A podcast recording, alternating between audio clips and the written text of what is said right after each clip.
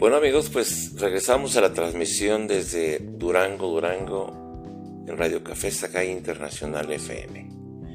Les habla su amigo Rafael Santa Cruz y déjenme decirles que pues en estos últimos años hemos estado investigando sobre, eh, sobre el estado de Durango, sobre nuestra ciudad, municipios, eh, de cómo ha sido la vida en el pasado, de cómo la sociedad, población, eh, todos los seres humanos que viven en ese estado.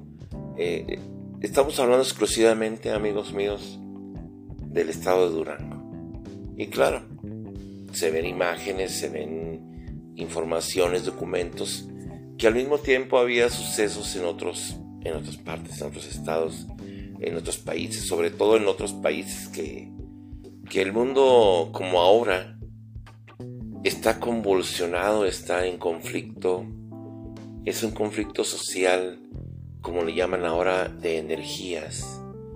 Pero es una cuestión que yo creo que como seres humanos estamos, dicen que estamos despertando, pero yo creo que estamos despertando de una manera, si me conviene o no me conviene, si es bueno para mí o no lo es que por qué te doy más a ti y tú no me das más a mí. Son muchas cuestiones de donde interviene la discriminación, la desigualdad, la pobreza, la extrema riqueza, la política, los políticos, tantas mentiras que dicen los políticos, tantas formas de vida que estamos viendo.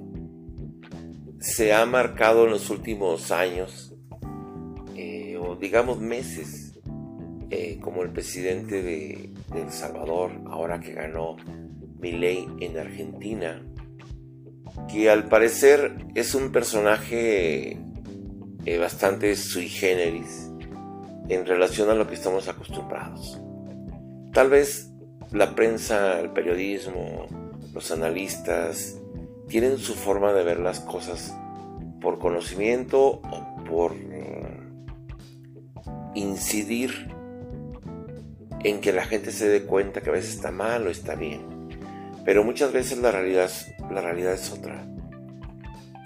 Aquí, por ejemplo, en, Durango, tenemos muchas situaciones que nunca han sido, nunca han estado de acuerdo al régimen de la población. Siempre ha habido una especie de doble esfuerzo para muchos y para muchas para poder sobresalir, para poder mantenerse en un trabajo de acuerdo a las influencias, de acuerdo a la realidad que vive este estado. Mucha gente va a decir, no, es que esto sucede en todas partes.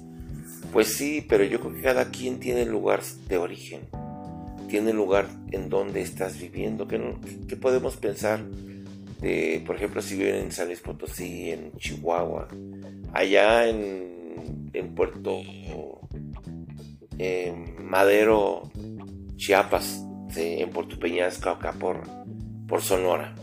¿sí? No, pues yo creo que cada quien tiene su forma de, de recibir las cosas, de vivir. Entonces, estos presidentes son una muestra de lo que está haciendo la humanidad, el mundo. La realidad, al parecer, Argentina quería deshacerse de los anteriores presidentes que dejaron pues Argentina tiene muchos problemas. Hace muchos años se decía que Argentina sobrepasaba a México, Brasil, varios países. Y ahora México, en estos momentos, es un país poderoso, como siempre lo ha sido, pero tal vez la política que se ha llevado anteriormente ha sido en cierta forma equivocada. Eh, en ciertos momentos México, como está muy junto con Estados Unidos, se ha convertido en el líder de Centroamérica, en algunos países de Sudamérica, aunque muchos no estén de acuerdo. Nuestra nación debe ser defendida por la población de nuestro México y los que viven en México, que son extranjeros, que son adheridos como gentileza de parte del país mexicano, como en aquella época cuando eh, en los años 30, eh, 40, llegaron a México en el barco eh, que se, ha considerado uno de los grandes símbolos de México que va a recoger gente que ha sido rechazada, abandonada, corrida. Y en estos momentos podemos hablar de que muchos españoles llegaron a México.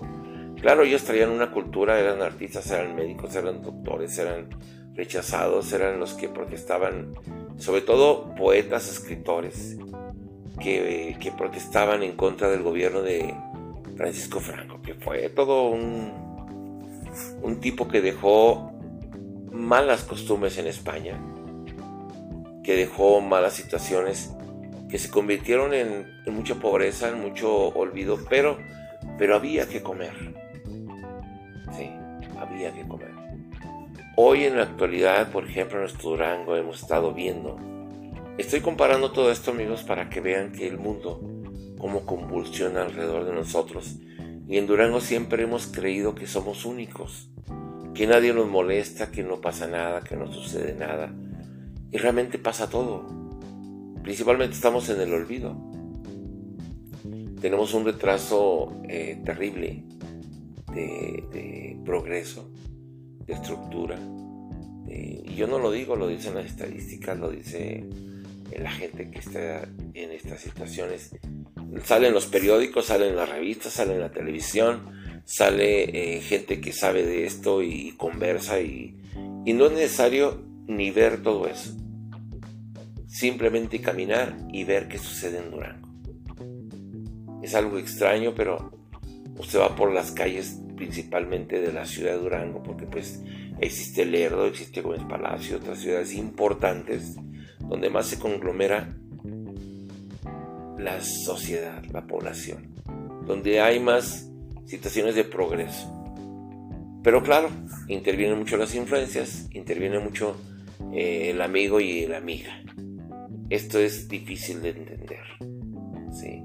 Y Durango, mientras no tenga una capacidad de, de funcionarios, el que sea, el que sea, pero que tenga la, la vocación, el interés de dejar huella en Durango, podría cambiar, pero a la fecha, sea quien sea, nunca ha llegado nadie que diga esto se ha hecho así. En primer lugar, porque los empleos pues no hay empresas nuevas. Los únicos, casi la mayoría, son los negocios, los centros comerciales, y eso es lo que aportan los gobiernos, que es nada. No hay creación de empresas. Las instituciones gubernamentales son las que proporcionan casi los empleos, pero a base de influencias y a base de recomendaciones. Y muchas veces, pues son recomendaciones equivocadas son por favores, son por favores que se les han hecho a otras personas. Ese es el problema de Durango. ¿Y qué, vamos, qué va a pasar con esta sociedad? Pues tenemos que seguir luchando hasta que un día, pues ya, se acabe el 20, como dicen. Aquellos que entiendan que todo eso está plasmado en el pasado, usted puede revisar, por ejemplo, los periódicos del pasado, en los 70, los 60, los 80 eh, esto sobre todo eh, donde los puede encontrar son las, en, las hemerotecas, en, en, la biblioteca del Estado. Ahí se ve todo. Todo lo que usted puede aclarar de mentiras, de falsedades, de verdades, del elitismo, de la discriminación, como sucede en todas partes, pero aquí en Durango está muy marcado. El que no quiera comprender esto, pues es porque no le gusta luchar, investigar y sobre todo sugerir a la gente que tiene el poder para hacer estos cambios y que todo nos vaya un poco mejor. Amigos desde Durango, Durango, esta reflexión, su amigo Rafael Santa Cruz les desea una feliz Navidad de la gente que nos está escuchando en los 30 países que tengo ya eh, en mi lista de que estoy siendo escuchado. Gracias a todos desde Durango, Durango, México, en Radio Café Sky Internacional, estamos ya casi, no, estamos a 8 a 9 de noviembre, de diciembre del año 2023, en un mundo convulsionado de guerra y de desgracias que están ocurriendo sobrenaturales y esperemos que poder seguir viendo este mundo hasta donde se pueda. Hasta pronto amigos.